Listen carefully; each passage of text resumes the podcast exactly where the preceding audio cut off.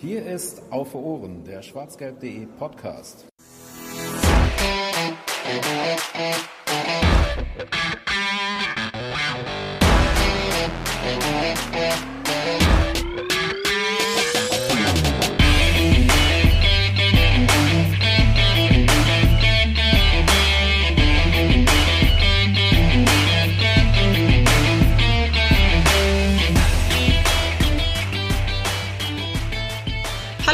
Herzlich willkommen zur 77. Folge des schwarzgelb.de Podcasts Auf Ohren.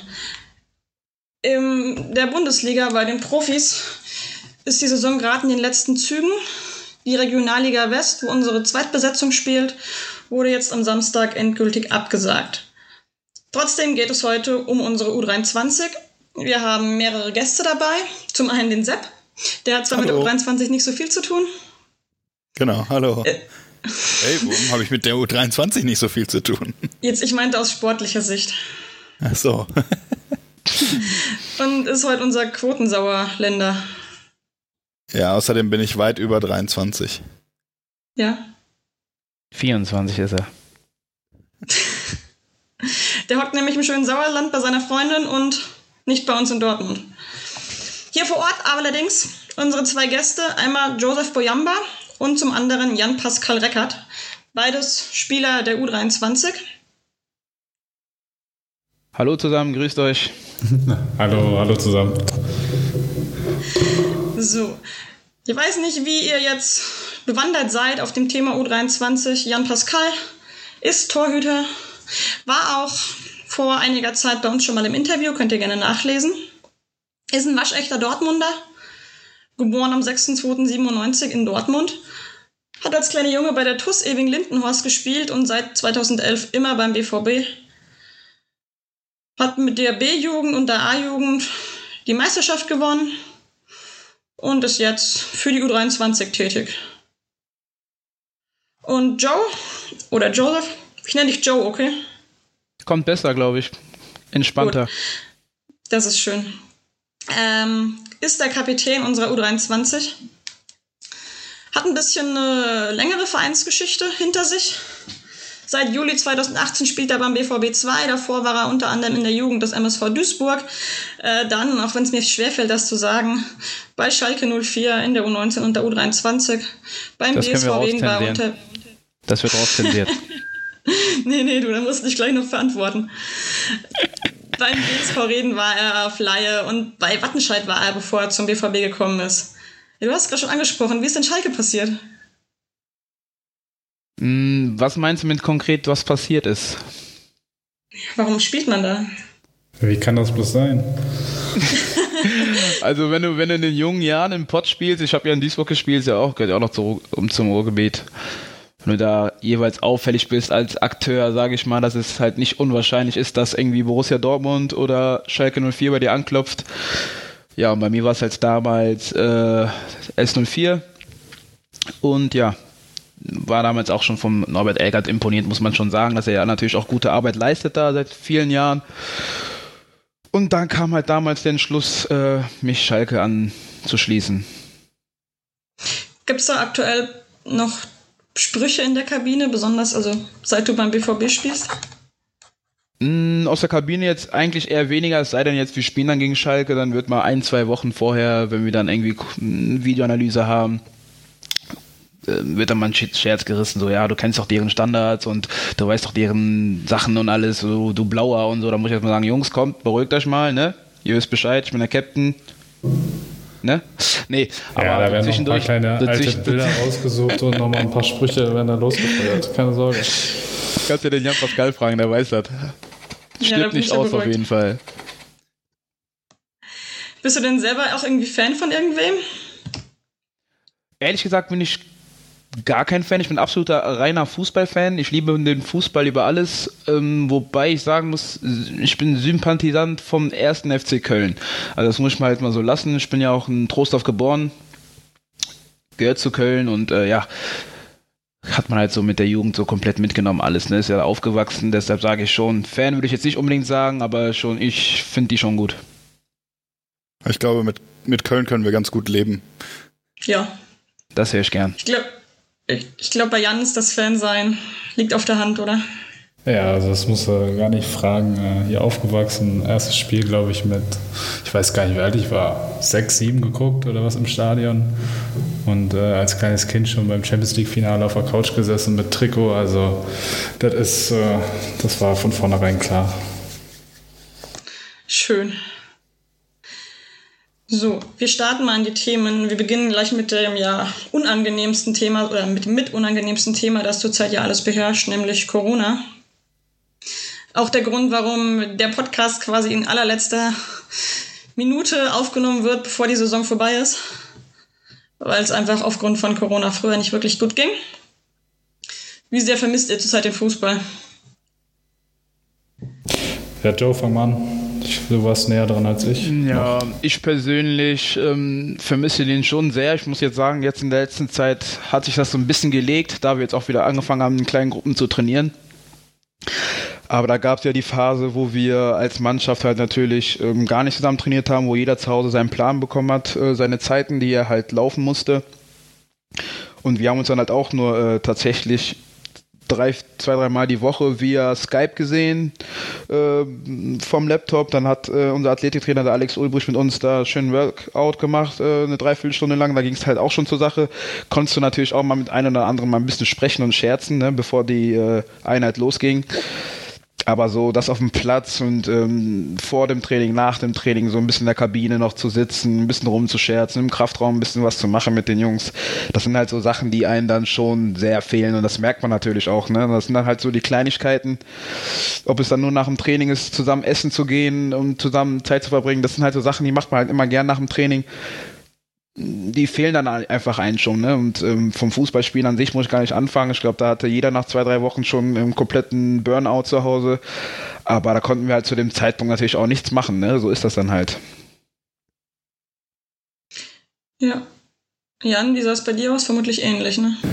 Ah, ja, also ähm, bei mir sah es ähnlich aus, dadurch, dass ich dann auch die ersten zwei Wochen wie, wie Joe auch und die anderen allen auch verbracht habe mit Laufen gehen zu Hause, was dann schon echt äh, nicht schön war und sehr nervig, habe ich mich dann auch noch verletzt und musste mir eine OP unterziehen lassen und ähm, ja, das ist das hat das Ganze eigentlich noch verschlimmert. Dann konnte ich zu Hause nur auf Couch rumliegen und gar nicht viel machen. Und auch, man hätte auch sagen können, weißt du was, komm, man trifft sich mal vielleicht bei dem einen oder anderen zu Hause, aber man wollte dann auch kein Risiko eingehen und da äh, noch irgendwelche Corona-Wehen nachziehen und dem anderen das natürlich auch nicht antun. Und dementsprechend sahen meine letzten zwei, drei Monate nicht so cool aus.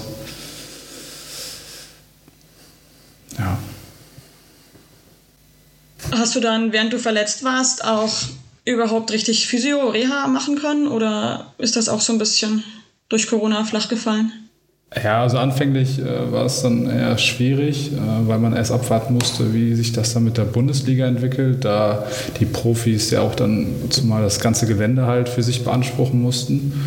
Und äh, die Akutfälle, so wie ich dann, die dann eine OP hatten oder auch eine langwierige Verletzung, die durften dann doch nach ein, zwei Wochen oder so auch wieder, äh, ab, aber abgegrenzt von, von den Profis da zur Behandlung gehen und auch eine äh, EREA-Programm durchziehen. Also da war ich dann schon versorgt. Nur das war halt alles äh, hochsteril. Man durfte, glaube ich, nur zwei Gänge benutzen oder sonstiges und dann in den Raum rein und halt ja keinen Kontakt zu den Profis haben in den ersten zwei Wochen, wo die dann halt auch noch in Quarantäne mussten etc. Du hast also äh, die meiste Zeit dann mit, mit ja, äh, wieder auf die Beine kommen verbracht und, und auf dem Sofa. Äh, wie, wie sah das bei Joe aus? Wie hast du deine Quarantänezeit so verbracht? Boah, ich muss sagen, ich habe in der Quarantänezeit, äh, da meine Freundin natürlich auch hier in Dortmund studiert, sie wohnt mit mir zusammen. Äh, sie studiert Wirtschaftspsychologie im dritten Semester und da die äh, Vorlesungen natürlich auch nur online gemacht wurden, ähm, hatte man schon ziemlich viel Zeit. Ne? Dann hockt man teilweise schon aufeinander, aber wir haben zum Glück, muss ich sagen, äh, die Zeit noch gut äh, miteinander verbringen können. Also wir haben halt Sachen gemacht, die wir halt sonst, die uns halt zu, zu kurz geraten. Ne? Wir haben uns äh, paar neue Inliner gekauft, sind dann mal ab und zu gefahren und äh, einen Badmintonschläger neu geholt und da bei uns hinten im Hof mal ein bisschen rumgepölt gelesen, viel gezockt, mal ein paar Brettspiele rausgeholt, Mensch, ärgere dich nicht und sowas. So hat man halt so ein bisschen so die Zeit vertrieben. Ja, also ähnlich war es halt dann auch bei mir. Ähm, ich habe auch äh, eine feste Freundin und äh, sie musste auch, sie studiert auch Englisch und kommt auf Lehramt und haben dann halt zu Hause zusammen die Zeit verbracht. Dadurch, dass ich dann nicht so aktiv sein konnte, wurde es dann schon mal stressiger zwischendurch, muss ich sagen, aber ähm, trotzdem sind wir noch zusammen und, äh, das ist, die Zeit auch das gut ist die wichtige Nachricht. die Grüße gehen raus an Reckards Freundin Caro, grüß dich. So eine Zeit kann ja auch zusammenschweißen. Ja, absolut. In der Tat. Absolut. In der Tat. Ich meine, da sprichst ähm, du ja auch aus Erfahrung, Sepp. Genau. Wie, ähm, wie hält man sich denn da am besten fit? Also, äh, du hattest gesagt, du bist viel Inliner gefahren, ähm, ihr habt irgendwie äh, im Garten Badminton gespielt oder sowas. Äh, ähm, hast du Fuß fußballspezifische Sachen auch gemacht, außer, außer die Sachen mit eurem Athletiktrainer? Oder, ähm ja, ich muss, genau, ich, man kann das so in, in zwei, drei so in ein, zwei Parts unterteilen. Also jetzt den ersten Part würde ich jetzt schon sagen, dass am Anfang jetzt von Corona, wo es halt äh, so richtig losging, hatten wir natürlich auch erstmal einen Plan vom Borussia. Da hat, äh, musst du jeden Tag, ob es dann nur eine halbe Stunde lockeres Tempo ist und dann am nächsten Tag läufst du vier, fünf mal tausend. Also du hattest schon vom Borussia auf jeden Fall was vorgelegt, was du halt machen musst. Und ich sag mal, mit der Zeit, wo sich das so ein bisschen gelegt hat, hat man angefangen, dann irgendwie Einzeltraining zu machen. Also ich habe jetzt auch von meiner Agentur aus äh, einen Einzeltrainer, ähm, halt auch ohne Körperkontakt, der baut dann da Netze auf dann äh, spielt dir die Pabelle an, du machst ein paar Abschlüsse ohne Torwart, einfach, dass du so ein bisschen dieses Ballgefühl halt nicht komplett misst, ne? Und ähm, ja, außer Laufen gehen am Anfang war halt nicht mehr drin. Aber jetzt mittlerweile ist es schon wieder besser, dass man da auf den Platz gehen kann und ein bisschen was für sich tun kann. Am Samstag jetzt wurde ja auch offiziell bekannt gegeben, dass die Regionalliga durch ist, wurde abgesagt hattet ihr davor noch mal irgendwie den Gedanken oder die Hoffnung, dass die Saison weitergehen könnte? Ah, also da muss ich ehrlich zu sagen, ähm, ich konnte es mir überhaupt nicht vorstellen, dass es nochmal weitergehen könnte halt, ähm, weil rein auch äh, für die Traditionsvereine bei uns in der Liga, also ich glaube, da ist das Spielen ohne Zuschauer gar nicht möglich, alleine durch die Einnahmen, die dann fehlen und äh, die hohen Kosten, die dann damit beikommen und auch die Stimmung Haupt, also von, von, dem Mehrteil, also von der Mehrzahl der Vereine war jetzt nicht äh, dahingehend, dass es nochmal fortgeführt wird. Also so habe ich das mitbekommen und ja, also ich habe es mir nicht vorstellen können, weil dann auch der Rahmenterminkalender, ich denke mal, für die nächste Saison dann halt kollidieren würde und man hätte das, glaube ich, so auch unter den Maßnahmen, das wäre halt auch nochmal schwierig gewesen. Ähm, ja, ich hätte es mir nicht vorstellen können. Ja, also bei mir ist es, ich hatte ähm, am Anfang so, wo das jetzt noch ganz frisch war, alles hat man, klar hat man sich so ein bisschen gehofft, ey komm, vielleicht klappt das noch irgendwie, aber wenn man sich dann mal zu Hause ein bisschen äh, mit dem Thema befasst hat, hat man sich auch, wurde man sich ganz schnell einig, dass das eigentlich gar nicht gehen kann. Also wie der Reckert schon sagt, ähm, ganz schwieriges Thema, da musste man auch schon irgendwie einsehen, dass es nichts wird. Also wie der Ingo, der Ingo Preuß hat uns auch oft schon in der äh, U23-Gruppe gesagt, ähm, dass sie sich halt, die hatten halt, glaube ich, jede Woche irgendwie ein Meeting ähm, auch über Skype oder weiß ich nicht, über was für eine Plattform, ähm, wo die sich halt immer besprochen haben. Und die haben halt immer gesagt, dass sie es eine Woche verschieben mit der Entscheidung und da wurde uns schon langsam klar, dass es ähm, gar nicht klappen kann. Bei den Profis regelt man das ja über Geisterspiele. Wie nehmt ihr das momentan wahr in der Bundesliga? Guckt ihr die Geisterspiele oder ist euch das zu seltsam? Also ich finde es mittlerweile, ich fand es eigentlich nicht seltsam, weil ich weiß, wie, wie die ganzen fußballverrückten Menschen da draußen sehnsüchtig auf den Fußball gefiebert, wieder hingefiebert haben und klar, am, am liebsten wollen wir alle ins Stadion, aber wir müssen halt jetzt irgendwie auf die Zähne beißen und ich glaube, das mit den Geisterspielen kommt uns schon entgegen, dass man wenigstens irgendwie zu Hause sich vernünftig mal hinsetzen kann und wieder was zum Gucken hat.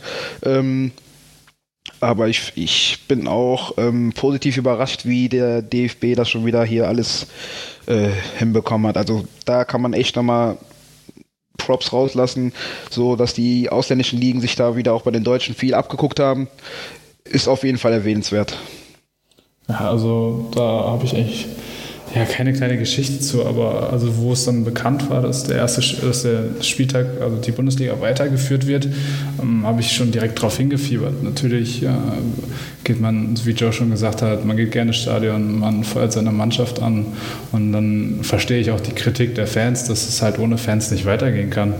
Nur ähm, ich muss sagen, nachdem das Spiel gegen die Blauen dann war und wir gewonnen hatten, muss ich sagen, am nächsten Tag habe ich mich bisschen befreiter gefühlt. Also auch meine Freundin, äh, wir haben zu Hause den Sonntag verbracht und waren einfach glücklich. Also wirklich, äh, das war so eine, so eine kleine Aufbruchsstimmung in Richtung äh, Corona-freie Zeit wieder. Also ich muss sagen, das, das hätte richtig gut getan und ähm, ich finde es ja schon scheiße ohne Fans, aber es lässt sich aushalten und man hat halt ein Ziel am Wochenende oder für die Woche, dass man sagen kann, okay, komm, am Wochenende ist wieder Fußball, Konferenz.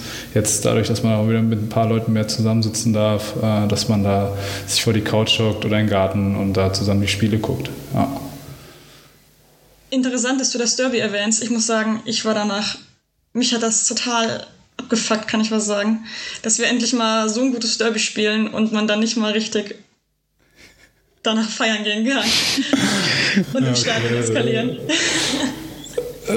Ja, gut, das ist natürlich der Nachteil daran gewesen, aber äh, man, ey, wir haben so einen kleinen, schöne, schönen Tag gehabt zu Hause und das war schon Gold wert in der Zeit. Das ist natürlich. Da wurden auf jeden Fall ein paar Fässer hingestellt, das weiß ich. Hm? Da wurden auf jeden Fall ein paar Fässchen Bier aufgestellt. Das kannst du doch nicht so offiziell sagen, Joe. Hör auf mit, der, mit dem Quatsch, ey. Corona-freie Zeit. Zu Hause kann man nicht mal ein Bierchen gönnen. Außerdem ist es nicht ungesund. Solange es im Rahmen Ja, gutes Weizen, ne? Also äh, die Elektrolyte auffrischen, das äh, funktioniert schon. So sieht's aus. Ja, und die Giftstoffe.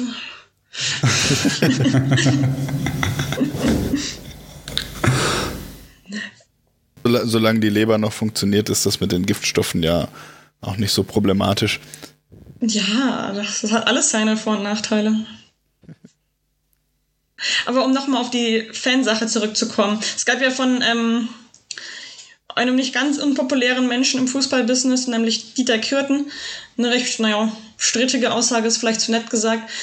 Ähm, die Aussage, dass der Fußball ohne Fans sogar besser werden würde, seine Worte, ohne diesen Fanatismus und die Anfeindung, Anfeindungen von der Tribüne.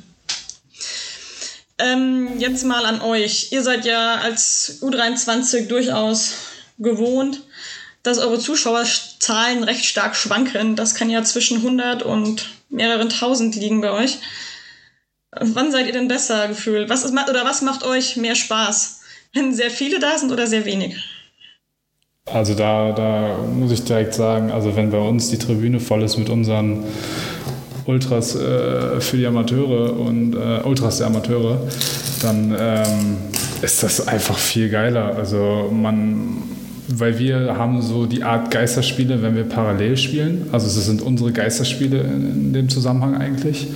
Und mhm. wenn die Fans dann da sind und du liegst vielleicht mal 1-0 zurück oder drehst in der letzten Minute das Spiel, dann kann das schon sehr, entweder sehr geil sein oder sie können uns auch unterstützen und es macht einfach hundertmal mehr Spaß mit Fans. Also soweit von mir. Ich, Joe?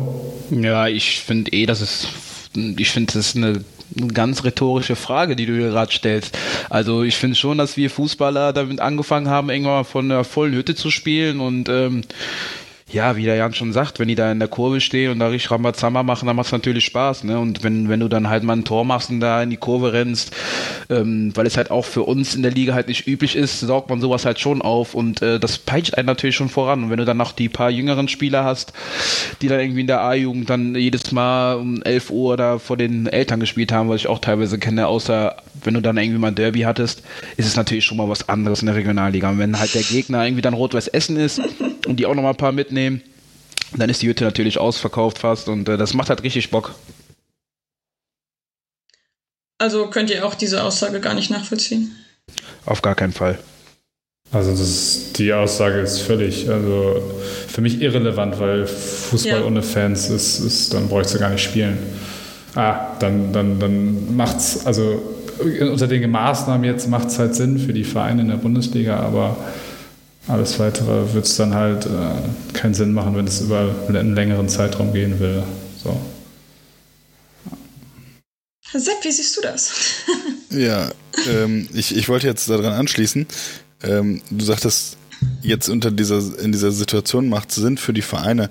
Ähm, viele haben ja durchaus auch Kritik daran geäußert und haben gesagt, okay, es geht nur noch ums Geld und äh, es muss jetzt gespielt werden, damit die, die Vereine nicht, nicht pleite gehen und ähm, eigentlich geht es nur noch um die, um die Dollarzeichen in den Augen.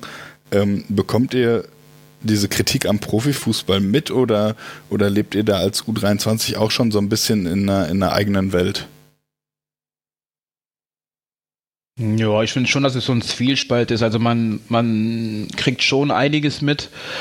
Ähm, ich persönlich bin jetzt auch äh, so einer, der sich halt schon für den Fußball auch allgemein interessiert. Also ist schon so, dass man sich da irgendwie auf wesentlichen Plattformen da irgendwie mal ein bisschen erkundigt, ob das jetzt Kicker ist oder ob du einfach Sky mal laufen lässt äh, nebenbei. Also schon so, dass man da was mitbekommt. Ähm, aber ich sag auch, ich kann es verstehen, dass man in der Situation jetzt auch erstmal ohne Fans das alles weitermacht. Es gibt manche, die sagen, die sind halt ein bisschen enttäuscht, weil die halt sagen, dass sie nur das mit dem Geld sehen. Aber ich finde, am Ende des Tages vorübergehend ist das die wahre Lösung. Ja, absolut. Also da bin ich auch der Meinung, ähm, vorübergehend muss, muss es auch die Lösung sein. Man man muss halt auch sehen, der Fußball hat sich halt entwickelt. Ähm, es, es, geht halt um viel mehr Geld leider auch. Ähm, es ist halt schon in die Richtung Entertainment gegangen mittlerweile, also Unterhaltung. Und ähm, ja, da bleibt es dann leider in dem Fall nicht aus, dass es halt auch um Geld geht. Ähm, und ähm, leider muss man das dann halt auch am Ende ein Stück weit akzeptieren. So sehe ich das. Mhm. Jetzt steht ja auch im Raum, dass ja nächste Saison dann mit aus, also mit weniger Zuschauern stattfinden soll, die dann eben ausgelost werden. Wir als, also ich sehe es persönlich recht kritisch, das Ganze, weil das dann einfach überhaupt nicht mit einer Stadionatmosphäre, wie sie, wie man sie gewohnt ist oder wie sie sein sollte vielleicht, zu vergleichen ist, wenn dann so vereinzelt irgendwelche Leute irgendwo sitzen, stehen, was auch immer. Und bin eigentlich auch ein bisschen der Ansicht, alle oder keiner. Ist das bei euch anders?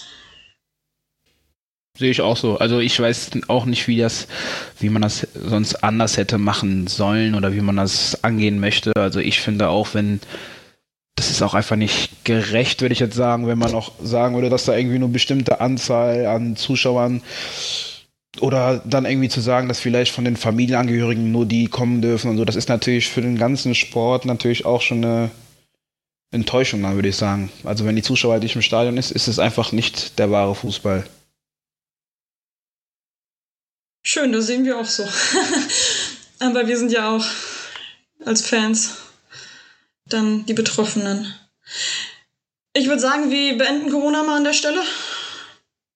Dankeschön. Ich kann das Wort nicht mehr hören. Zu. Bitte? Das ist schön. Ich kann das Wort auch nicht mehr hören. Ja, gut, ja. ja, Aber, da lass du. Aber wir kommen mal zu euch, zu U23. Und fangen auch mal bei euch direkt an. Ihr seid jetzt beide 23, beziehungsweise in Joes Fall auch bald 24. Und euer Vertrag läuft noch bis zum Stichtag, dem 30.06. Also in einer Woche läuft er aus. Gibt es bei euch schon Pläne für die Zukunft? Also, gehe ich von aus, aber könnt ihr was dazu sagen?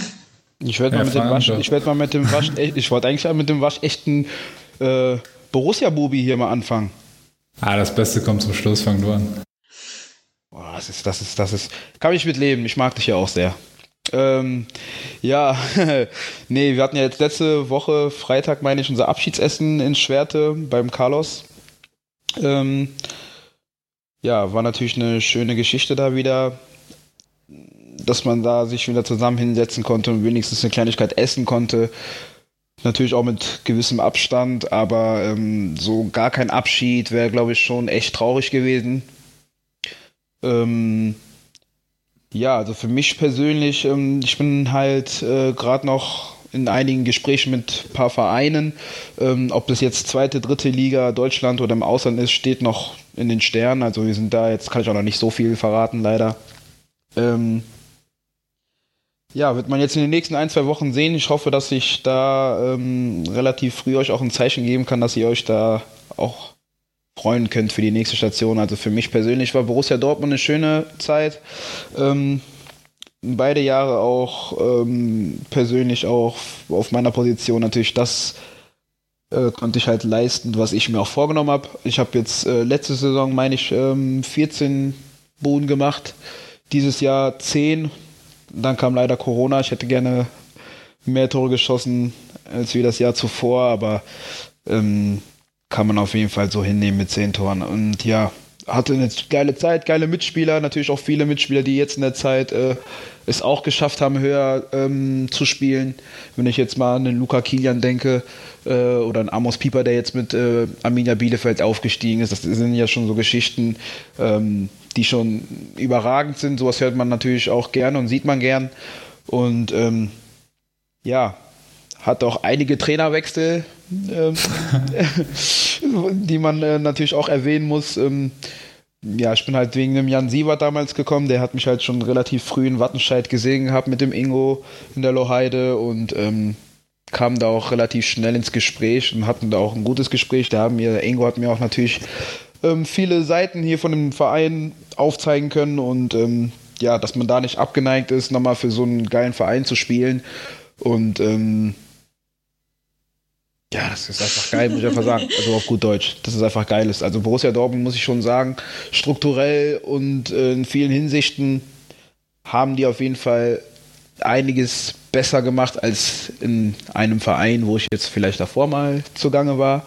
Ich möchte jetzt auch keine Namen nennen. Könnt ihr euch selber ausmalen. Ja, aber so äh, mit dem Jan Sievert und äh, danach den einen Terzic und Mike Tulberg hatte ich auf jeden Fall auch äh, Trainer dabei, mit denen ich auch persönlich ganz gut ausgekommen bin und bis heute auch noch gut im Draht stehe, auch mit Jan Sievert. Nachdem er da in England war, haben wir uns regelmäßig, ähm, so am Ende des Tages war es für mich schon eine super Zeit, ob das jetzt die Betreuer waren, äh, Peule und Harald und ähm, ja, so im Resümee bin ich schon auf jeden Fall sehr zufrieden mit der Zeit und hat einen auf jeden Fall Spaß gemacht. Gibt es so einen ganz besonderen Moment, an den du dich erinnerst? So ein Highlight? Mm. Also einige. Ich könnte jetzt mal ein, zwei nennen. Also für mich persönlich fand ich das erste Saisonspiel in Essen überragend. Ja.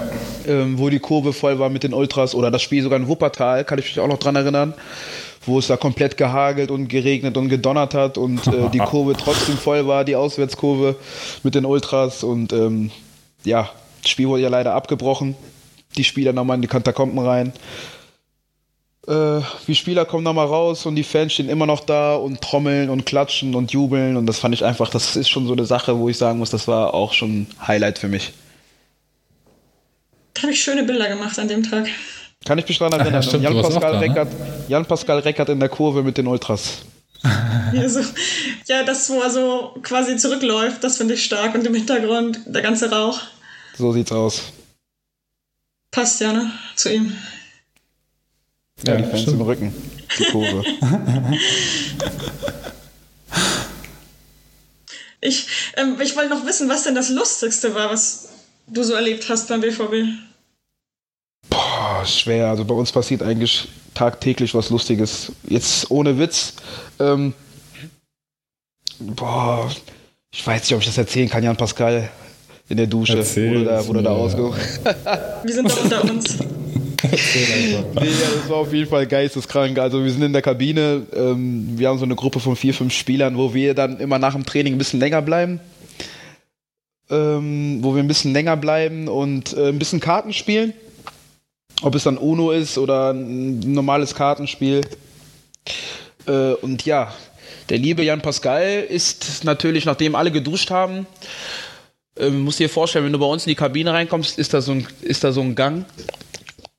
Ist ein Gang und äh, wenn da alle halt mit den nassen Füßen entlang spazieren, wird es halt ein bisschen rutschig. Ne? Und äh, der Jan Pascal wollte an der Türe sich sein Tape ausschneiden und ist natürlich einmal komplett ausgerutscht und dabei kom komplett gegen die Tür gelaufen. Und es hat einen Knall gegeben. Ich glaube, das hat nur bis, bis, bis nach Grobe gehört. So laut war das. Wir haben uns nicht eingekriegt. Ich glaube, eine, gefühlt eine Stunde lang haben wir uns bepisst. Also das war schon ähm, eine Sache, die ich auf jeden Fall nicht vergessen werde. Dass du das doch weißt, so sagt, ne? Äh, ehrlich.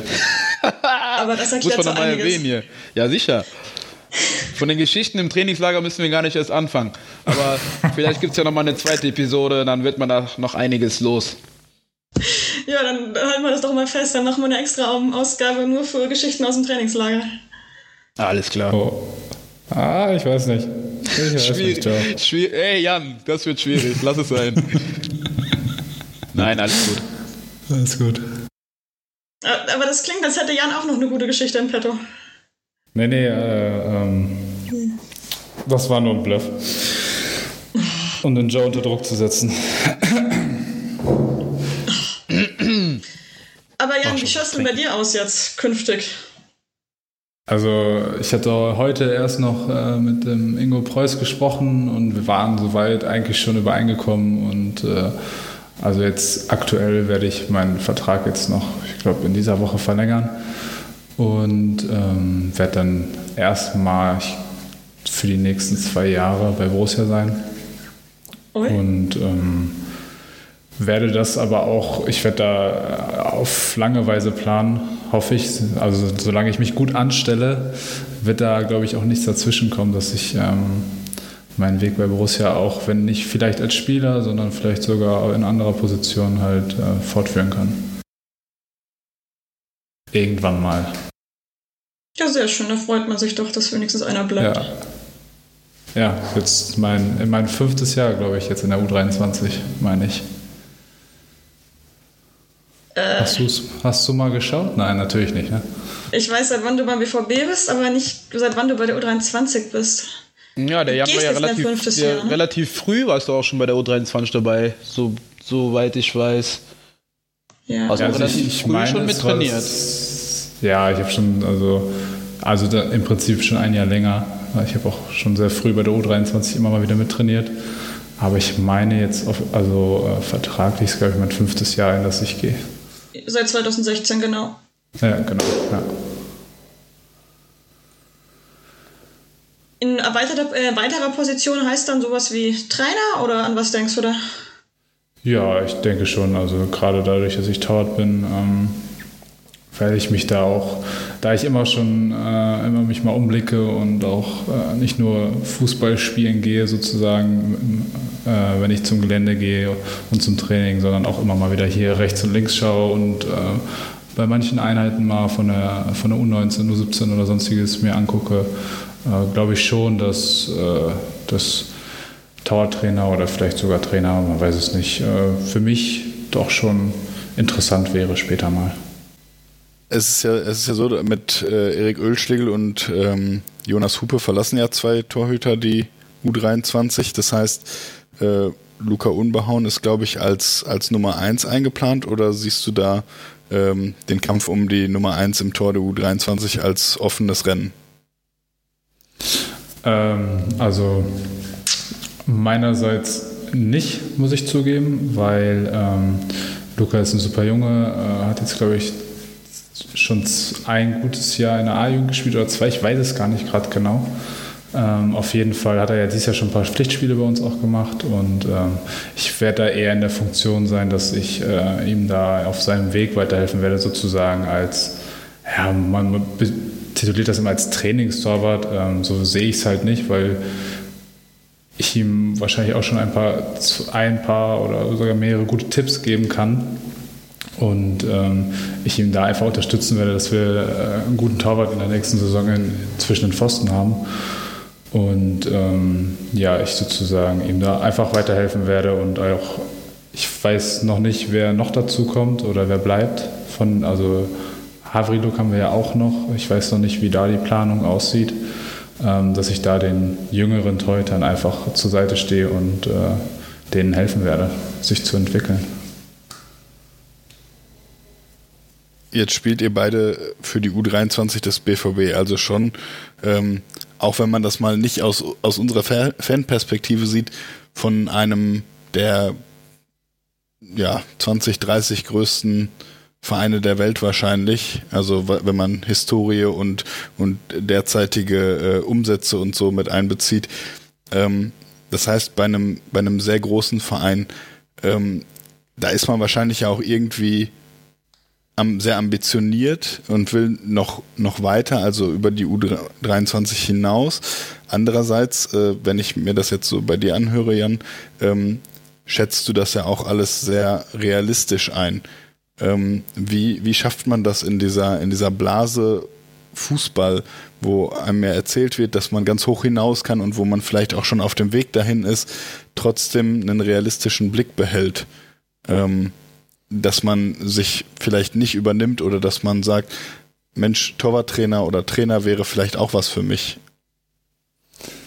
Das ist eine sehr gute Frage. Äh, die Frage habe ich mir früher auch schon sehr oft, also jetzt sage ich mal in den letzten eineinhalb, eineinhalb Jahren gestellt. Ähm, aber ich bin halt einfach so ein Typ, ich kann sehr gut reflektieren, hat man mir nachgesagt. Und ähm, ich, ja, ich sehe die Dinge einfach anders, weil ich hatte damals in der A-Jugend schon äh, ein, eineinhalb Jahre äh, eine Verletzung, eine große und habe da so ein wenig den Anschluss verloren. Da bin ich auch sehr glücklich, dass Borussia mir dann äh, weiterhin die Chance gegeben hat, mich zu beweisen nach der Zeit und mich, äh, mir dann einen Vertrag für die U23 gegeben hat. Ähm, aber äh, dann hat es halt in den letzten, sag ich mal, zwei, drei Jahren nicht gereicht für, für die Nummer eins und irgendwann kommt man halt dann auch auch wenn ich erst 23 bin, zu dem Punkt, wo man halt auch seine andere Stärken vielleicht in sich erkennt und sagt, ey, bei mir wird es halt immer schwieriger, vielleicht nochmal hochzukommen. Also es ist jetzt nicht so, dass ich, also es kann immer alles passieren. Also das, das will ich jetzt nicht außen vor lassen, aber ähm, andererseits ist es halt auch so, ich bin Dortmunder Junge, ich komme aus Dortmund, äh, mir macht Spaß, anderen zu helfen, äh, anderen weiterzubringen und ähm, ich, ich ich liebe einfach äh, Fußball und, und, und die Stadt und ich komme hierher. Also ist es da naheliegend, dass ich, auch wenn jetzt meine große Karriere vielleicht nicht mehr auf mich wartet, äh, trotzdem sozusagen Realist zu sein und dann zu sagen, ey komm, ich äh, bringe mich komplett ein für den Verein und nehme mich halt eher raus. Wie ist das bei dir, Joe? Ähm, äh, wie, wie schätzt du das ein? Also, oder besser eher gefragt, du hast mehrere Eisen im Feuer. Nach welchen Kriterien suchst du dir deinen Verein aus, zu dem du wechseln möchtest? Hm, also so ist es, also für mich, was halt, vielleicht ist das blöd zu sagen, vielleicht sagt das der eine oder andere auch immer, aber ich bin so ein Typ, wenn ich das Gefühl vom Trainer, also wenn es irgendwie nicht kribbelt, nur das Gefühl hast, dass der Trainer zu dir passt, weil ich finde, wenn man so Menschenkenntnis hat, man spürt einfach so eine Chemie. Wenn du dich mit einem unterhältst, ähm, ob das was werden kann oder nicht. Und bis jetzt, dreimal auf den Tisch klopfen, hatte ich bis jetzt eigentlich immer gute Trainer, mit denen ich halt auch immer gut klarkam. Ähm, das ist für mich schon immens wichtig. Also wenn ich jetzt den nächsten Schritt gehe und mich dann wieder mit irgendwelchen Vereinen oder mit den jeweiligen Trainern treffe, ähm, werde ich schon das so in die Schiene treffen. Also ich werde mich schon so entscheiden, dass ich je nachdem, wie, wie ich mich, äh, was mein Gefühl mir sagt, wie der Trainer, äh, auch ob der auf mich steht, ähm, entscheiden. Also ich hatte das zum Beispiel jetzt auch Schalke, sage ich jetzt einfach mal, mit Norbert Elgert habe ich mich getroffen gehabt und Jens Keller damals. Ähm, da hat es direkt, hat sich menschlich einfach gut angefühlt, deshalb habe ich es gemacht. In Wattenscheid hatte ich zum Beispiel einen Fahrer Turku, ähm, der auch menschlich überragend ist, das ist wieder so ein Verein, wo es halt sehr familiär ist. Ähm, das kam mir zum Beispiel auch sehr entgegen. Hat auch gepasst. Jan Sievert kam, ein relativ junger Trainer auch, aber er war halt auch sehr ambitioniert in dem, was er halt machen wollte und er hat halt dieses Feuer in sich gehabt, wo ich halt auch gemerkt habe, ey, das passt zu mir, Bock drauf. Ja, das sind halt so Sachen, ähm, die habe ich mir so in, den letzten, in den letzten Jahren halt so angeeignet, wenn ich irgendwie mal irgendwo zum Gespräch war, dass man immer, immer irgendwie wusste, ja, okay, das ist vielleicht eher nicht so dein Ding, das ist eher dein Ding. Ähm, machst du. Klar, es kann auch immer ein bisschen unglücklich sein. Ich, weiß, ich kenne auch viele Geschichten, wo dann äh, viele Spieler irgendwie ähm, vielleicht die falsche Entscheidung getroffen haben, aber das ist natürlich, das kann man vorher nicht erahnen. Aber ich habe so ein Gespür, muss ich sagen, wo ich schon finde, dass ich das so ein bisschen raus, rausspüre. Das hört sich auf jeden Fall sehr cool an. Ähm, ähm, aber also ist der Haupt, äh, Hauptausschlagpunkt der Trainer oder ähm, gibt es da noch, noch andere Kriterien, die dir sehr wichtig Klar, sind? Gibt's, ja, da gibt es auf jeden Fall einige Kriterien. So, ich, ich sage auch, ähm, du guckst ja auch, wie, wie der Verein Fußball spielt. Also so, das ist jetzt, das ist ja auch nicht äh, von ungefähr. So, wenn ich bin so ein spielerischer Typ und komme halt viel über Kombinationsspiel, über Umschaltspiel und ähm, ich kennt mich, ich sehe mich jetzt zum Beispiel nicht in der Mannschaft, die dann irgendwie äh, nur lange Bälle spielt und du dann äh, ins Luftduell gehen kannst, ich mit meinen 1,75 gefühlt und dann nur auf den zweiten, auf den zweiten Ball gehst. Also das ist ja, das, das passt halt nicht zu mir. Das ist halt, du guckst dir schon die, die Spielphysiologie äh, äh, von dem Verein an. Wenn die zu dich, wenn die zu dir passt und der Trainer noch gut ist, dann äh, müsste dir auch eigentlich nichts äh, im Wege stehen, sage ich mir immer. Jo. Ich würde sagen, wir gehen mal weg von der Zukunft, wieder ein bisschen in die Vergangenheit. Und zwar konkret zur vergangenen Saison. Bevor wir da jetzt losledern, erstmal an euch, wie bewertet ihr denn diese ja etwas verkürzte Saison? Auf jeden Fall viele Ups und viele Downs. Ähm, in der Tat. Auf jeden Fall. Ähm, ich muss auch sagen, bisschen schade finde ich, dass wir, es, ähm, dass wir jetzt nicht zu Ende spielen, die Saison.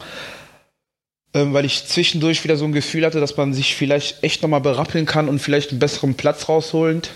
Aber ähm, ja, so im Endeffekt muss man auch ehrlich mit sich selber sein. Man muss auch mal den Finger in die Wunde legen. Und ähm, für mich war es halt nicht äh, zufriedenstellend, die Saison. Was ich eigentlich schade finde, weil wir eigentlich einen sehr starken Kader haben dieses Jahr oder hatten.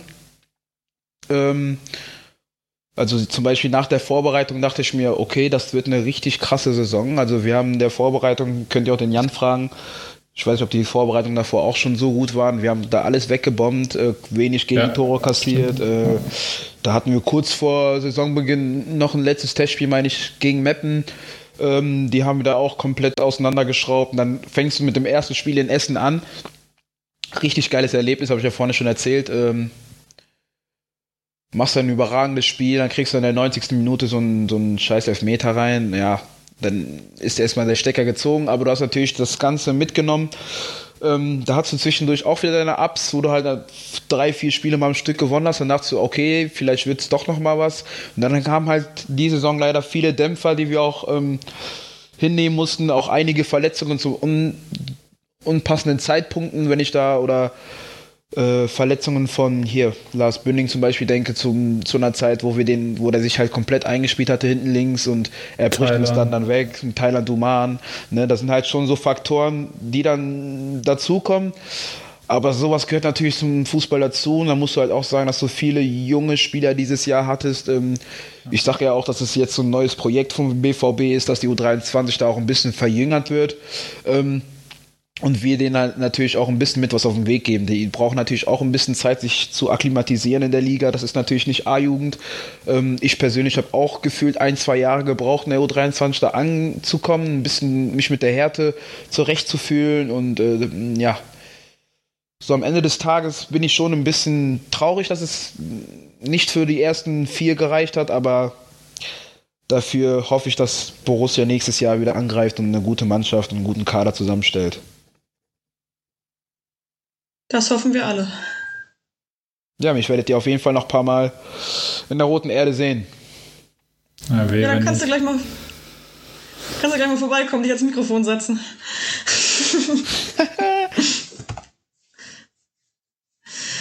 Jan, wie siehst du das denn? Ist vermute ich mal, dass sich deine Ansicht ziemlich deckt, oder? Ja, ich, ich sag mal, also Joe und ich, äh, wir sind ja auch äh, eine, einer von vier, fünf Köpfen in der Mannschaft äh, jeweils und ähm, wir, wir waren, wir, wir haben zusammen, wir sind zusammen zum Training gefahren, vom Spielwerk zum Spiel etc. Ähm, wir haben so eine kleine Fahrgemeinschaft gehabt. Und äh, wir haben so viel über die Saison geredet und auch immer, wenn es mal scheiße lief und, und wir haben immer geguckt, was kann man besser machen etc. und sind da eigentlich, also wie alles schon erwähnt hat, das ist, ist sozusagen das gewesen, worüber wir jeden Tag im Auto gesprochen haben und, äh, und dann auch am Ende haben wir auch das gleiche Fazit. Also ich kann da Joe alle, kann ich nur alles unterstreichen. Ja, die Saison endete ja jetzt für euch quasi mit einer Niederlage beim Tabellenführer Rödinghausen. Macht das Ganze nochmal so ein bisschen bitterer, dass ihr dieses vorzeitige Ende ja mit so einem negativen Erlebnis hattet? Oder ist das dann im Endeffekt auch Wurst? Hm, für mich ist es relativ passé. Ehrlich gesagt wüsste ich jetzt nicht mal, gegen wen wir das letzte Spiel gespielt hätten. Hättest du es jetzt nicht erwähnt. danke dafür. Danke dafür. Danke dafür auf in, jeden Fall. Es war in Rödinghausen. Das, das weiß ich sogar noch. Ähm, aber jetzt hättest du es nicht erwähnt, hätte ich jetzt nicht gewusst, gegen wen wir zuletzt gespielt haben, muss ich ehrlich sagen. Ähm, aber ja, man musste jetzt einfach auch nach vorne sehen, man muss einen Strich drunter ziehen, die Saison ist zu Ende. Zeit für neue Aufgaben und wie gesagt, ich hoffe einfach, dass die Mannschaft, ähm, ich gehe auch davon aus, ich habe ja auch schon mit Ingo gesprochen, da gibt es schon einige Transfers, ein paar Sachen, die da schon im Ausschau stehen und ein paar sind ja schon fix mit dem, mit dem jungen Herrn aus Cottbus. Habt ihr auf jeden Fall auch schon mal einen guten Offensivakteur dazu gewonnen und ja, wie gesagt, ich bin echt gespannt. Ja, das sind wir auch. Aber nochmal, es geht gleich schön weiter. Du hast ja selber erwähnt, das war ein totales Auf und Ab, viele Dämpfer. Ich glaube, der krasseste Dämpfer, wissen wir alle, ja. äh, war das Derby zu Hause. Ja, absolut. Ihr seid da ja erst in Führung gegangen sogar und dann ging es rapide bergab. Ja, also das war ja, also wenn ich dich schon mal unterbrechen kann, also ich glaube, ich, glaub, ich weiß schon, worauf du hinaus willst auch, etc. Ähm, ja, das war eins meiner wenigen Spiele wieder diese Saison und ähm, wir hatten, glaube ich, vorher, wie waren die Spiele vorher? Weiß ich gar nicht mehr. Ich glaube, Rödinghausen war auch davor sogar, meine ich, oder? Weißt du das? Mm, musst du mal nachschauen. Äh, wo ist es denn? Wo ist es denn? Ähm, davor habt ihr unentschieden gespielt gegen den Bonner SC, davor Niederlage gegen Lippstadt, davor 2-0 Sieg gegen Rot-Weiß Oberhausen. Genau, und also die Niederlage gegen Rödinghausen und danach das Unentschieden waren halt, ähm, es war halt zwei ungemütliche Wochen. Ich glaube, das hat uns allen ein bisschen wehgetan. Äh, nicht mal die Niederlage gegen Rödinghausen, sondern halt dann auch das Unentschieden gegen Bonn etc. Und dann war, ist, ist das Derby halt immer wieder das Ding, wo du vielleicht sogar diese Saison komplett hättest rumreisen, rumreißen können. Und ähm, wir, uns, wir hatten uns sehr viel vorgenommen, äh, haben eine super erste Halbzeit gespielt, haben, haben gut gestanden, haben das 1-0 gemacht und haben dann leider, muss ich sagen, in der zweiten Halbzeit wieder wie so oft dann eine zweite schlechte Halbzeit oder halt umgedreht. Wir haben sehr, sehr oft eine sehr gute Halbzeit gespielt und eine schlechte und haben dann halt einfach den Faden verloren und dadurch, dass wir uns so viel vorgenommen hatten vor dem Derby und äh, wir beide auch den Jungs weiß gemacht haben, was das für eine Bedeutung hat, dieses Spiel, selbst äh, wenn es nur die zweiten Mannschaften sind, in Anführungsstrichen. Ähm, und äh, das war sehr bitter, muss man ehrlich gesagt gestehen. Und nach dem Spiel musste man äh, uns auch gar nicht, also mich persönlich musste man nicht ansprechen. Äh, ich habe hm so ein ähnliches Erlebnis leider schon mal in der Jugend gehabt gegen Schalke, wo wir äh, klanglos untergegangen sind. Ähm, und äh, das tat richtig weh. Wie hat Mike Tulberg das Spiel mit euch äh, analysiert? Also ist, läuft, ist das dann so, dass ihr den ganzen Tag nur laufen wart oder habt ihr Videosequenzen gezeigt bekommen? Mit einer Peitsche. Joe, weißt du es noch? Ich weiß es leider nicht mehr. Ähm, ich muss sagen, der Mike ist jetzt nicht so der Typ, der dann irgendwie, wenn mal irgendwie ein schlechtes Spiel war, ähm, sagt, Jungs, ähm, es wird nur gelaufen. Ich kenne es auch aus der Vergangenheit, dass es, dass es mal okay war, dass du die Jungs dann mal laufen lässt, aber er ist dann halt so einer, der halt viele Gespräche sucht. Ähm, der nimmt sich, sehr, er hat sich sehr, sehr viel Zeit genommen für die Spieler und ähm, hat halt gefragt, woran es gelegen hat, wieso die erste Halbzeit so und so und wieso du vielleicht da den Meter nicht machst oder ob du vielleicht nicht zu heiß war für das Spiel oder der ist halt schon mehr so auf die persönliche Schiene gegangen, hat halt viel mit den Spielern gesprochen. Ähm, was ich persönlich auch besser finde. Ich finde es verkehrt äh, anhand eines Spiels, äh, was dann vielleicht mal schlecht war. Okay, für mich war das jetzt auch das erste Derby gegen Schalke sozusagen. Ich war natürlich auch heiß bis in die Haarspitzen, äh, wollte natürlich denen auch zeigen, wieso ich jetzt bei Borussia bin. Leider nicht geglückt, aber ähm, nochmal darauf zurückzukommen, der Mike äh, ist halt schon eine Art Trainer gewesen, der jetzt nicht gesagt hat, komm, Sonntag treffen wir uns um 10 Uhr ohne Fußballschuhe, wir gehen nur rennen. Ähm, hat uns dann schon zusammengerufen und haben auch länger mal irgendwie oben im Videoraum gesessen und uns halt auch äh, besprochen. Könnt ihr euch diese Inkonstanz, die ja jetzt nicht nur im Derby auftrat, sondern durchaus häufiger Teil eurer Spiele war, irgendwie erklären? Ähm, schwierig. Ich finde, wir haben relativ ähm, schnell immer so eine Selbstzufriedenheit gehabt. Also entweder hast du gut gestartet und hast dann ab, also aufgehört weiterzuspielen, oder du spielst halt eine erste Halbzeit, die unterirdisch war. Äh, und zweite Halbzeit war dann komplett Feuerwerk wieder. Also wir hatten echt immer so ein, ich kann mir das eigentlich auch nicht erklären. Also die Gegner wussten schon, dass, dass wir unangenehm sind, aber ähm, wenn, wenn wir halt ähm, ein, zwei Tore reinkriegen oder wenn die halt richtig nachgehen und wir mal ein bisschen äh, schluderig spielen, dass uns dann relativ schnell der Stecker gezogen wurde. Und das hatten wir halt teilweise oft, dass äh, alles schön und gut lief. Vielleicht hast du sogar mal geführt, aber wenn du dann ein Gegentor bekommen hast, ähm, wurde es ganz schludrig und haben auch teilweise sehr, sehr dumme Gegentore kassiert. Und ähm, ja, im Endeffekt ist es schon sehr ärgerlich gewesen. Aber wobei ich auch sagen muss, ähm, es gab einige Lichtblicke, äh, wo wir natürlich auch viel gezaubert haben und auch schöne Tore erzielt haben. So ist es ja nicht. Ja, da, das sehe ich auch so. Und gerade das war so dieses dann am Ende nicht durchziehen oder zu früh äh, so zufrieden zu sein. Oder vielleicht dann hast du zwei, drei Prozent halt einfach vom Kopf her halt weniger gegeben.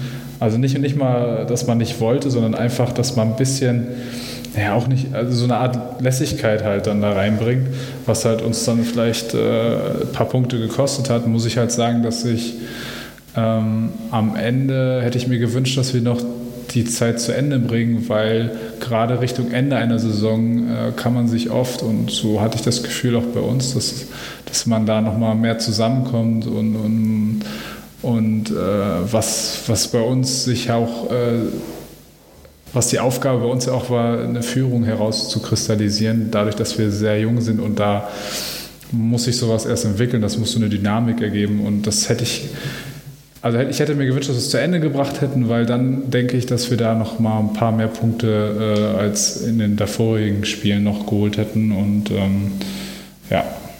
Gut, diese Inkonstanz, diese Schludrigkeit ist jetzt, würde ich mal behaupten, das, was mit am schlechtesten lief die Saison? Oder? Ja, würde ich schon so unter, würde ich schon so unterschreiben, ja, auf jeden Fall. Was lief denn besonders gut in euren Augen? Was nehmt ihr Positives mit? Ja, ich muss schon sagen, dass wir, äh, wenn wir gut gespielt haben, meistens auch viele Tore geschossen haben. Also ich finde, ich als Offensivakteur, ich weiß nicht, wie der Jan das sieht, ähm, hatten schon eine gute Offensive, ob das jetzt äh, Tigges ist, der auch unheimlich viel marschiert ist der auch richtig viel für die Mannschaft gemacht hat. Also wenn er halt mal nicht getroffen hat, hat er mal drei Dinger vorgelegt und hat sich halt auch in die Zweikämpfe reingeschmissen. Und ähm, für mich freut es natürlich auch für den Chris Führig, der zum Beispiel im Jahr zuvor beim FC relativ viele gute Spiele gemacht hat, aber halt so ein bisschen die Kaltschnätzigkeit vom Tor gefehlt hat, dass der da sein Glück gefunden hat dieses Jahr und dann auch mehr Tore geschossen hat. Ähm, zum Ende der, der jetzt der, der Saison, muss ich sagen, wo der Thailand Duman auch seine Spiele gemacht hat, wo der seine vier, fünf Hütten gemacht hat. Also sind schon ein paar Spieler da, gerade offensiv, wo ich halt mich schon, also ich bin Offensivspieler, ich freue mich natürlich immer über Spieler, die Tore schießen. Und äh, ja, da muss ich natürlich ähm, das schon so herausnehmen. Äh, also was, was ich dann halt auch noch so sehe, wie, also wenn man uns gesehen hat, dann hat man als erstes gesagt, boah, brutale Offensive. Ähm, einfach aus dem Grund, weil wir auch, äh, ich sage mal, wir hatten wenig Spiele, Joe, verbessere mich, äh, wo wir mit der gleichen Abwehr gespielt haben. Also wir hatten, wir hatten jetzt auch nicht wirklich jetzt, dass wir, also ich glaube, Marco Rente war der Einzige, der wirklich durchgehend gespielt ja, hat. Konstant, also konstant gespielt von den Innenverteidigern, meine ich, war tatsächlich Marco Rente. Da muss man sagen, dass wir irgendwann noch den Steven Ruprecht dazu bekommen haben. Ja, genau. Als äh, älteren, erfahrenen Spieler, wo ich leider sagen muss, okay, der hat sich auch relativ oft verletzt, das auch eine Säule hätte werden können für den restlichen Versa äh, Verlauf der Saison. Ähm, und wie wir vorhin schon angesprochen haben, dann hattest du zum Beispiel links hinten Kolbei Finzoin, der halt in der Nationalmannschaft oder so teilweise sogar auf der 6 spielt oder wenn nicht sogar in Brentford mal vorne links gespielt hat. Ähm, ja, und dann haben wir rechts noch den äh, Maximilian Hippe, der davor zum Beispiel in Rödinghausen auch oft innen gespielt hat und bei uns umgeschult ja. werden musste, rechts zu spielen, da der Helm im Traoré natürlich auch Langzeit verletzt war. Also wir mussten hinten schon viel basteln und ich finde, am Ende des Tages, wenn du Meisterschaften gewinnen willst, muss hinten die Base einfach stimmen und ja. Da wenn du da jede Woche Football, da ja, guckt jemand auf NFL. NFL ist ganz wichtig. Also ich sag, ich sag halt als Offensivakteur, man freut sich immer für viele Tore, aber ähm, hinten musst du auf jeden Fall ein Gerüst haben von drei, vier Spielern, die halt fast immer spielen, wenn nicht sogar den Sechser noch davor, dass es einfach eine Chemie ergibt und der Torwart halt von hinten auch komplett dirigieren kann und dass das einfach, einfach passt. Muss ich einfach mal so stehen lassen. Also und das ist war diese Saison ist schwierig. Ja, genau wenn wir jetzt mal die Saison abschließen, ähm, zur neuen Saison kommt wieder ein neuer Trainer. Ähm, wäre es ratsam, auf dieser Position mehr Konstanz zu haben, weil die Spieler sowieso schon dauernd wechseln aufgrund der Altersgrenze oder äh, sind diese ständig wechselnden Impulse auf der Trainerposition vielleicht sogar gut? Hm, also ich sehe das so, dass ähm, man kann unsere Mannschaft, also die U23 ist ja an sich, äh, soll junge Spieler entwickeln, vielleicht für ein, zwei Jahre und oder manchmal sogar nur für das eine Jahr oder äh, wie, wie wenn man dann Luca Kilian sieht, das hat dann mit einem Jahr äh, gereicht, äh, da zu spielen und den nächsten Schritt zu machen. Ähm, so sehe ich das bei der Trainerposition auch, weil wenn man jetzt sieht, ich glaube, Dave Wagner war der, der am längsten da war und in der Kloppo-Zeit. Dann kam Daniel Farke, der ein Jahr da war. Jan Sievert war jetzt etwas länger da, aber dann kam Mike auch. Und äh, ich muss, also äh, für die Trainerposition finde ich, ist es das Gleiche für die Spieler, für die Jungen, die hochkommen oder von anderen Vereinen dann auch zu uns stoßen. Das ist halt am Ende auch, wenn man es so sieht, äh, eine große Plattform ist bei Borussia in der zweiten Mannschaft Trainer zu sein und da halt äh, sich zu entwickeln und auch den nächsten Schritt gehen zu können. Also ähm, an sich für die Mannschaft sehe ich das jetzt nicht so schlimm, weil es, es funktioniert, äh, finde ich. Ähm, man muss halt nur schauen, dass, äh, dass die Chemie halt dann stimmt am Ende, dass, dass auch der Trainer äh, mit der Mannschaft funktioniert. Und äh, ja, so sehe ich das.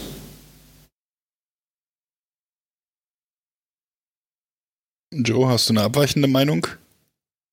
Nö, ich bin da auch Jan seiner Meinung. Also ich finde das auch, dass es als Trainer ähm, unabhängig davon, ob man jetzt vielleicht nur ein Jahr oder maximal zwei Jahre da ist.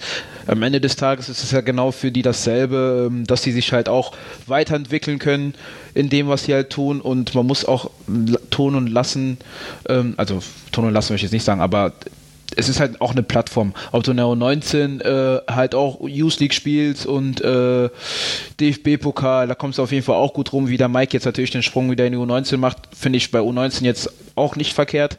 Da wird er auch nochmal eine andere Ebene sehen. Es ist natürlich nicht äh, Oberhausen U19, das ist auf jeden Fall auch eine Plattform, wo du halt auch weltweit gesehen wirst. Und ähm, mit dem Trainerwechsel jetzt mit Enrico Maaßen ist es natürlich auch ein Trainer da, der jetzt in der Regionalliga auch weiß, wo es langläuft. Ähm, kommt natürlich auch von einer reinen, reinen Männermannschaft und ich finde, dass es auch vielleicht nicht verkehrt ist, weil er die Liga gut kennt und natürlich auch mit älteren Spielern gut auskommt. Also ich bin echt gespannt, wie das laufen wird. Ihr wart äh, beide schon mal bei den Profis mit im Trainingslager und äh, seid auch so hin und wieder dort im Training dabei. Ähm, wie stark orientiert sich die U23, also was zum Beispiel Taktik angeht, was Trainingsinhalte angeht, an den Profis? Also gibt es da so etwas wie eine übergreifende Idee? Also die, ich würde es nicht nur sogar äh, U23 und Profis alleine stehen lassen, sondern auch generell im ganzen Verein. Also Lucien Favre äh, mag den offensiven und schönen Fußball, muss man halt einfach sagen. Und ähm, ja, wir haben, wir sind nicht anders. Wir hatten eine gute Offensive, wollten immer viel nach vorne spielen und nicht, nicht, nicht viel nach hinten und ähm, nicht zu defensiv stehen. Und äh, also das, das greift schon in jeder Mannschaft über. Also äh, man hat da schon ein übergreifendes Konzept und äh, was man halt auch sagen muss, wenn man jetzt von der U19 oder U23 in die, in die, bei den Profis mittrainiert, ja, das ist natürlich auch ist das natürlich immer noch mal ein Riesenunterschied, aber die, die Prinzipien und, und die Vorgaben sind die gleichen. Also äh, da tut sich eigentlich nicht viel von der Idee her, dass man, dass man da halt auch einen guten Übergang hat. Ist das denn äh, auch im Detail so oder, oder ist das mehr so ein, so ein so, so eine Ansage, wir wollen offensiv spielen oder geht das dann auch so in die Detailarbeit, dass man äh, in bestimmten Zonen presst oder ähm, dass man mit einer mit einer Dreierkette, mit einer Viererkette spielt? Ähm, wie, wie genau muss man sich das vorstellen? Ja, ähm, kommt auch sehr viel. Ähm, natürlich hat man sein Grundgerüst und sein Grundkonzept, aber einige Dinge kommen ja auch von Spiel zu Spiel anders. Also man muss halt da auch immer mal auf den Gegner achten. Natürlich darf man sein Spiel nicht verlieren, äh, wenn man das dann geht, aber wenn man dann in einer Analyse ist, ähm, hatten wir also dieses Jahr finde ich schon also es ist am Ende auch dann der Trainertyp. Also der Trainer hat natürlich auch immer seine kleinen, kleinen Dinge, die er da nochmal persönlich mit einbringt in die Analyse oder in die Taktik. Ähm, aber im Großen und Ganzen muss man das halt am Ende halt sehen, dass, äh, dass es schon sehr äh, zusammenhängend gemacht wurde oder, oder es sehr zusammenhängend ist. Oder wie siehst du das, Joe? Ja, ich finde es, ich es genauso. Also wenn man jetzt aus der U23 oder U19 mal bei den Profis dabei war, wenn ich jetzt dran denke, irgendwie an das Testspiel in Cottbus oder so, dann waren da auch zwei, drei U19-Spieler dabei und äh, die wussten natürlich auch direkt, wie sie sich hinzustellen haben, wie die anlaufen sollen, ähm, wann die lieber bleiben sollen, wann die erst innen zumachen, statt außen drauf zu gehen. Also hat man schon gesehen, dass die da auf jeden Fall auch äh, gut informiert sind und auch einfach schon be Bescheid wussten, wo es langläuft. Wie unterscheidet sich ein Profi-Trainingslager vom U23-Trainingslager? Jan, du zuerst, du bist öfter dabei gewesen oder nur ja, ich, ich, ich, überlege gerade, ob es da große Unterschiede gibt. Ähm, ja, also was, also in allererster Linie ist es äh, der große Unterschied zwischen den Profis und uns ist halt ähm, auf jeden Fall die Medienpräsenz. Also ähm, wenn wir mit der U23 in Trainings, ins Trainingslager fahren, dann fahren wir auch wirklich. Also wir fahren mit dem Bus im Sommer bis nach Österreich, äh, nach Kitzbühel. Ähm, und sind dann da eigentlich, soweit es geht, für uns. Also wir haben da keine große Medienkundschaft, die da uns jeden Tag halt, sag ich mal, ähm, besprechen will etc. Also das ist für mich schon ein sehr großer Unterschied, äh, weil bei den Profis hast du ja dann auch, wie man da auch, man, man sieht es ja auf den sozialen Kanälen, ähm, YouTube, Instagram, mittlerweile TikTok, glaube ich, dass wir das auch haben, Tatsächlich. Oder? Ja, ne? Ich weiß es nicht, ich bin für TikTok zu alt. Boah, da habe ich aber, da habe ich aber hab ich auch noch nicht reingeguckt. Ich weiß es nicht, ob da TikTok schon mit dabei ist. Äh, ja, die, die, also um zurückzukommen auch, ähm, also von den Trainingsstunden an sich ähm, machen wir da auch sehr viel in der U23, also da ist jetzt kein großer Unterschied. Ähm, also natürlich ist die Belastung eine höhere bei den Profis, weil man muss halt einfach sagen, äh, das Spieltempo ist am Ende dann sehr viel schneller und äh, auch vom Kopf her ist es dann halt belastender, für, wenn man dann auch das erste Mal bei den Profis dabei ist, äh, weil es halt eine ganz neue Erfahrung ist, da auf Top-Niveau ein Trainingslager zu absolvieren. Ähm, und äh, ja, also für mich ist der größte Unterschied halt auch dann am Ende die Medienpräsenz, muss ich sagen. Und ähm, natürlich dann die Belastung am Ende. Es ist also mehr das Drumherum und weniger die Inhalte an sich, die sich dann tatsächlich unterscheiden. Genau, weil am Ende wir müssen auch fit sein für unsere Saison. Äh, wir, wir ackern auch viel im Trainingslager und ähm, im Endeffekt, äh, ja, es ist das meiste drumherum eigentlich.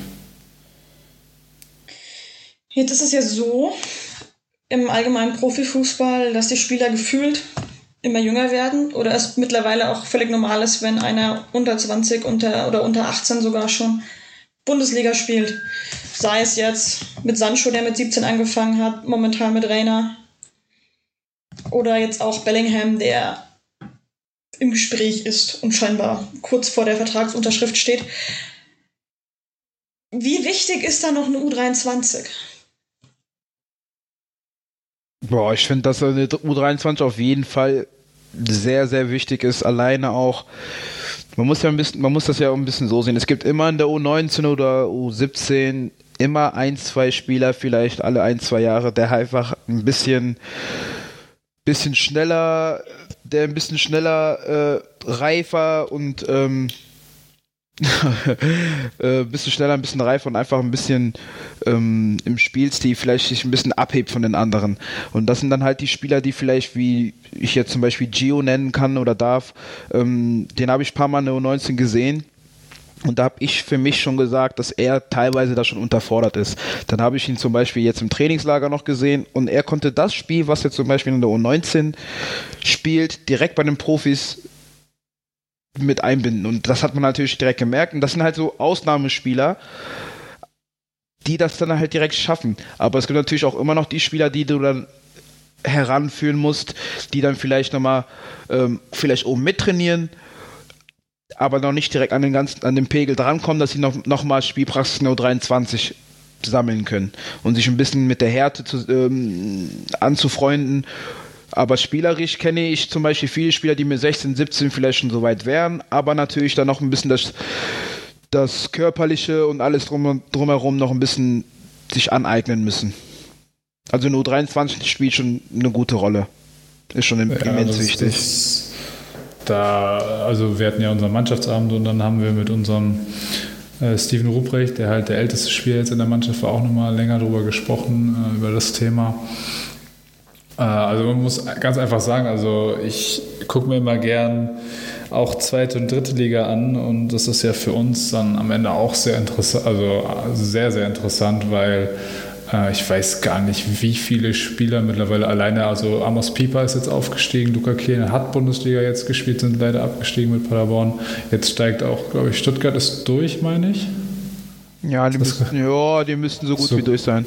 So gut wie durch. Da, da spielen alleine, äh, spielt alleine Atakan Karasor, Hamadi Al-Gadoui, äh, Pascal Stetzel, der auch bei uns in der A-Jugend und in der U23 gespielt hat. Ähm, da, spielen da auch äh, Heidenheim, Patrick Meinker, wie ihn ja auch, glaube ich, hier sehr gut kennt. Ne? Ähm, Sören Diekmann, Boak Chamoglu, da kannst du ein Lied von singen. Also die U23 ist für mich sehr, sehr wichtig, gerade weil es gibt halt immer noch Spieler und auch generell, ich glaube, in, in der Persönlichkeitsentwicklung, äh, gerade in den jungen Jahren, manche sind schneller, manche sind langsamer und das gehört leider auch im Fußball dazu, dass man seine Persönlichkeit äh, auch auf fußballerische Art und Weise halt, manchmal braucht der eine länger, der andere ist direkt vielleicht in der A-Jugend schon da oder B oder ne, sehr jung und ähm, ja, manche, manchmal braucht man halt ein bisschen länger. Deswegen ist ein U23 da schon sehr gut. Gut. Ich würde sagen, wir beenden mal das Kapitel U23 und gehen mal allgemein zum Fußball. Es wird wieder ein bisschen unschön. Oh, yeah. Ach, Mann. Ich sage auch gleich wieder das C-Wort, aber es wird nur, nur kurz. Alles klar. Das ist nur eine Überleitung. Nein, also es gab ja die Saison auch ohne Corona etlichen Zündstoff, kann man sagen. Mehr als einmal war Rassismus ein Thema in der Bundesliga. Sei es Affenlaute auf Schalke oder jetzt aktuell die Debatte ausgelöst durch den Mord an George Floyd in den USA, die sich ja auch in der Bundesliga oder die ja auch in der Bundesliga ähm, thematisiert wird durch Aktionen von diversen Spielern. Wie nehmt ihr das wahr? Also vielleicht auch mal differenziert in eurer Rolle als Fußballer und auch in eurer Rolle als Mensch. Ja, ich würde mal sagen, dass ich mal anfange. Ähm, für mich persönlich, äh, als dunkelhäutiger Spieler, beziehungsweise schwarzer Mensch würde ich schon sagen, dass du in den frühen Jahren relativ früh damit konfrontiert wirst, dass du halt eine andere Hautfarbe hast oder wieso du anders aussiehst. Aber das, sowas nimmst du halt in den jungen Jahren vielleicht nicht so wahr. Mit der Zeit lernt man das natürlich. Ähm, das jetzt mal so ein bisschen ins Fußballerische mit einzubeziehen, ähm, mit so Affenlauten im Stadion, wie das jetzt auch Schalke war oder so. Solche Sachen gibt es leider im Fußball immer mal. Ähm, ich, ich bin so einer, okay, ich spiele jetzt nicht vor 50.000, ähm, aber wenn jetzt wir, wenn wir jetzt irgendwie mal in Aachen spielen, hatte ich auch zum Beispiel mal so einen Fall, da habe ich ein, ein Tor geschossen, bin dann in die Kurve gegangen, dann fielen auch ein paar Worte und ich bin dann so einer, ich kann dann in dem Moment vielleicht drüber hinwegschauen, also mich interessiert es da nicht. Ähm, aber das sind halt so Leute, ähm, finde ich, die gehören dann einfach nicht ins Stadion. Die haben zum Beispiel in der eigenen Elf auch einen Dunkelhäutigen drin und wenn der ein Tor schießt, ist das dann der beste Mann. Aber wenn der andere auf der anderen Seite einen reinmacht, ähm, muss man dann irgendwie das N-Wort sagen oder irgendwie sowas. Das, ich finde, sowas gehört einfach nicht dazu. Und ähm, ja, traurig, was da leider auch in Amerika so geschieht, aber ich finde, wir sollten auch unabhängig von dem, was halt dort geschieht, hier in Deutschland auch auf unsere eigene Nase gucken und schauen. Und ähm, klar, ich sage auch, die Mehrzahl ist da relativ tolerant. Ähm, egal wo du herkommst, ob du Chinese bist oder ob du hm, Türke bist. Ich finde, so multikulturell sind wir in Deutschland auf jeden Fall. Und ich meine, die große Anzahl von den Menschen, die hier in Deutschland leben, sind da auch ganz normal gestrickt. Aber es gibt immer mal ein paar Leute, die da halt einfach neben den Regal springen und einfach nicht wissen, was sie da eigentlich Leuten antun, die von einer anderen Rasse sind. Oder andere Herkunft sozusagen. Gut, ja, das, ja, das Wort ist halt ja. das, was halt oft benutzt wird ja. von den jeweiligen. Ja, leider.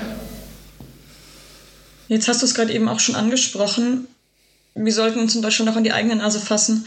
Jetzt während der Debatte war ja gefühlt auch sehr häufig das Argument, aber bei uns in Deutschland ist es ja nicht so, oder es ist ja nicht so schlimm. Es gibt hier keinen strukturellen, systematischen Rassismus. Äh, Otto Addo hat jetzt kürzlich im Interview gesagt, dass er, dass sein Rekord sei, dass er viermal am helllichten Tag angehalten wurde und also zur Kontrolle angehalten wurde und sehr wahrscheinlich passierte das aufgrund seiner Hautfarbe. Ja, kann ich, kann Wie, ich mir sogar also, gut, kann ich mir, okay, sag du zuerst zu Ende. Ich wollte dich einfach nur fragen, wie deine Einschätzung dazu ist, auch als möglicherweise Betroffene von derartigen. Ja, ich weiß, ich weiß natürlich, ich weiß natürlich, wie das, ich, ich stecke ja in derselben Haut, so, ich weiß, wie das ist, wenn irgendwie so 50-50 Aktionen zum Beispiel, du bist jetzt irgendwie am Borsigplatz und da ist die Ver Verkehrskontrolle zehn Mann vor dir fahren durch und dann kommt der erste Dunkelhäutige. Ist halt manchmal äh, so, dann ich wurde da auch schon oft angehalten Jetzt nicht viermal wie beim Otto, aber das sind halt, das sind halt so Sachen, ich, ich kann mir das eigentlich auch nicht erklären, wieso, weshalb, warum. Das, ich weiß auch eigentlich nicht, was ich wirklich dazu sagen soll. Es sind halt so Gegebenheiten, finde ich, die sollte man die Person fragen, die dann echt dahinter stecken. Also ich würde gerne, wenn, wenn ich irgendwie so, so konfrontiert werde mit so einer Situation, würde ich die Person halt gerne fragen, wie kommt es, dass du einen Schwarzen oder einen Ausländer nicht magst, hattest du in der Vergangenheit irgendwie mal Probleme mit dem oder ist es schon familiär oder hast du einen Freundeskreis, die da irgendwie so ticken, dass du dich das halt, dass du dir das so angeeignet hast, weil irgendwoher muss es ja kommen. Ich glaube ja nicht, dass man einfach sowas sagt, weil man gerade darauf Bock hat. Ja, vor allem das Problem ist ja auch, äh, also ich rein vom Verständnis her, ähm, also also es lässt sich für mich äh, nicht erklären, äh, wie Joe schon sagt. Äh, ähm, also bei mir in, in, meiner moralischen, ethnischen, egal welche Einstellung es ist, für mich kommt es halt nicht in Frage, so solche Sachen zu sagen, zu tun oder auszugrenzen. Weil auch gerade äh, ich bin mit Fußball groß geworden, ähm, ne, was das angeht. Ähm, ich bin, ich habe zehn Jahre meines Lebens jeden Tag in Ewing verbracht, äh, was halt schon bei uns halt natürlich in die Nordstadt angrenzt. Und ähm, für mich gab es nie einen Unterschied zwischen Personen. Also ähm, äh, es ist einfach nicht nachvollziehbar. Äh, Gerade wenn du, wenn du mit Fußball groß wirst und in der Mannschaft, äh, wir haben mit jeglicher kultureller, mit jeglichem kulturellen Hintergrund, mit Leuten zusammenspielst, die, die total verschieden sind, dann, dann lebt sich das aus. Also wirklich, dann, dann, dann hast du, äh, wie man so schön sagt, elf Freunde auf dem Platz, wirklich. Und ähm, ja, das ist also absolut nicht verständlich, wie man äh, so, so, so, so mit anderen Menschen umgehen kann. Egal, äh, egal was für eine Hautfarbe oder was für einen kulturellen Hintergrund du hast. Ähm, ja. Was kann man da vielleicht als Fußballer, also als Person des öffentlichen Lebens, die auch von der Öffentlichkeit wahrgenommen wird, beitragen, um ja diesen Problem in Anführungszeichen? Ja, also ich persönlich so, vielleicht siehst jetzt auf Inst sieht man auf Instagram, dass jetzt viele am Posten sind und so. Ich finde das ja auch alles, ich finde das schön und gut, ähm, dass man da vers versucht, äh, möglichst eine große Reichweite zu erlangen. Ähm, der eine macht es vielleicht ein bisschen stiller und geht vielleicht auf die Demo, postet dafür aber nichts. Ich finde einfach, dass man in dem, was man tut, richtig anpacken sollte. Also der eine macht es vielleicht so, der eine ähm, ist bei irgendeiner Stiftung oder spendet. Äh, ähm, musst du am Ende des Tages muss jeder für sich selber wissen, ob der da zusteht und ob der dann auch was dafür tun will. Ich persönlich ähm, freue mich, dass viele aus meinem Bekanntenkreis und Freunde ähm, sich mit dem Thema auch befassen und äh, ja, das freut einen einfach. Das macht einen echt glücklich, muss ich sagen. Also ich muss dazu sagen, dass äh, dass man sich einfach äh, zuallererst selbst hinterfragen muss, äh, wie gehe ich damit in der Öffentlichkeit um oder wie lebe ich es aus. Weil das ist der erste Schritt, dass man sich selbst kontrolliert bzw. sich selbst überprüft. Denn es gibt ja das kleine schöne Wort Alltagsrassismus. Ähm, dazu gibt es ja auch ein spannendes Buch. Ich weiß gerade leider den Titel nicht. Ähm, aber können wir ja nachliefern, dass wo ähm, sich so eingebürgerte Begriffe gibt es halt, äh, die, die unsere Eltern noch aus, aus früheren Jahren ja auch immer benutzen. Ich will jetzt hier keins sagen, ähm, aber ähm, das ist für mich also persönlich der erste Schritt, bevor ich überhaupt an Medien denke etc., dass man sich wirklich selbst an die eigene Nase packt und schaut, dass man sich so Sachen abgewöhnt zu sagen, weil damit fängt es halt am Ende an. Meinst du vielleicht einfach diesen Duden, den es ja da, glaube ich, gibt? Nee, doch nicht. Nee, habe ich mich jetzt vertan. Ja, okay. Ja. Also man sollte erstmal bei sich selber anfangen, sagst du jetzt, ja. Genau, also ich, ich, also natürlich unterstreiche ich das von Joe, dass man äh, auf die Straße gehen sollte und, und in den Medien präsent sein sollte, aber ähm, zuallererst sollte man da nochmal überprüfen, ob man es denn selbst auch wirklich verstanden hat. Gut. Ist ein schönes Schlusswort in meinen Augen, Ohren. Wie seht ihr das? Ja. Sepp, bist du noch da? Ich glaube, der ist gegangen. ich bin noch da. Ich äh, habe nur gerade, ich habe nur gerade sehr interessiert zugehört und dachte mir, ich äh, halte einfach mal die Klappe und und höre ein wenig zu und äh, warte darauf, dass äh, dass jemand ein sehr intelligentes Schlusswort spricht. was, ja dann, was ja dann auch passiert ist. Danke, danke Sepp. Nein, nein, fand ich auch. Gut, ich glaube, wir haben eine ganz gute Zeit auch langsam erreicht. Ich würde sagen, wir verabschieden uns dann mal. 1,19. Ja, hat mich da gefreut. Mal, da mache ich euch nochmal was an. also, also, wenn man Joe 1 hier im Dortmund beigebracht hat, dann ist es das Lied. Ja gut, das ist jetzt aber nicht so schwer vom Text, ne? Überragend. Ja. Ich finde, das ist auf jeden Fall ein gut, das ist ein gut, das ist ein guter Abschluss. Ich glaube, damit können wir auf jeden Fall schön das hier schön beenden. Schön, dass ihr da wart. Hat sehr viel Überragend. Spaß gemacht mit euch. Dito, danke, dass wir da sein durften. Vielen Dank auch so von mir. Aus. Es hat sehr viel Spaß gemacht. Und äh, vielleicht äh, sieht man sich dann ja nochmal in der Roten Erde, äh, entweder als ähm, Spieler oder als Zuschauer, der dann natürlich herzlich willkommen ist bei uns im Amateurfunk. Auch mal aus einer professionellen Perspektive das Ganze mitzukommentieren. Da hast das, dir Joe, was, du bist gemeint, nicht ich. Da Joe. hast dir was eingebracht. Ich wollte, ich wollte, ich wollte nur mal wissen, ich wollte nur kurz hören, ob du noch was dazu sagen willst, Jan Pascal. Aber Sepp, Sepp, da freue ich mich. Dann sehen wir uns auf jeden Fall bald nochmal in der Roten Erde, wenn wir da mal wieder rein dürfen. Ja. Sehr gut.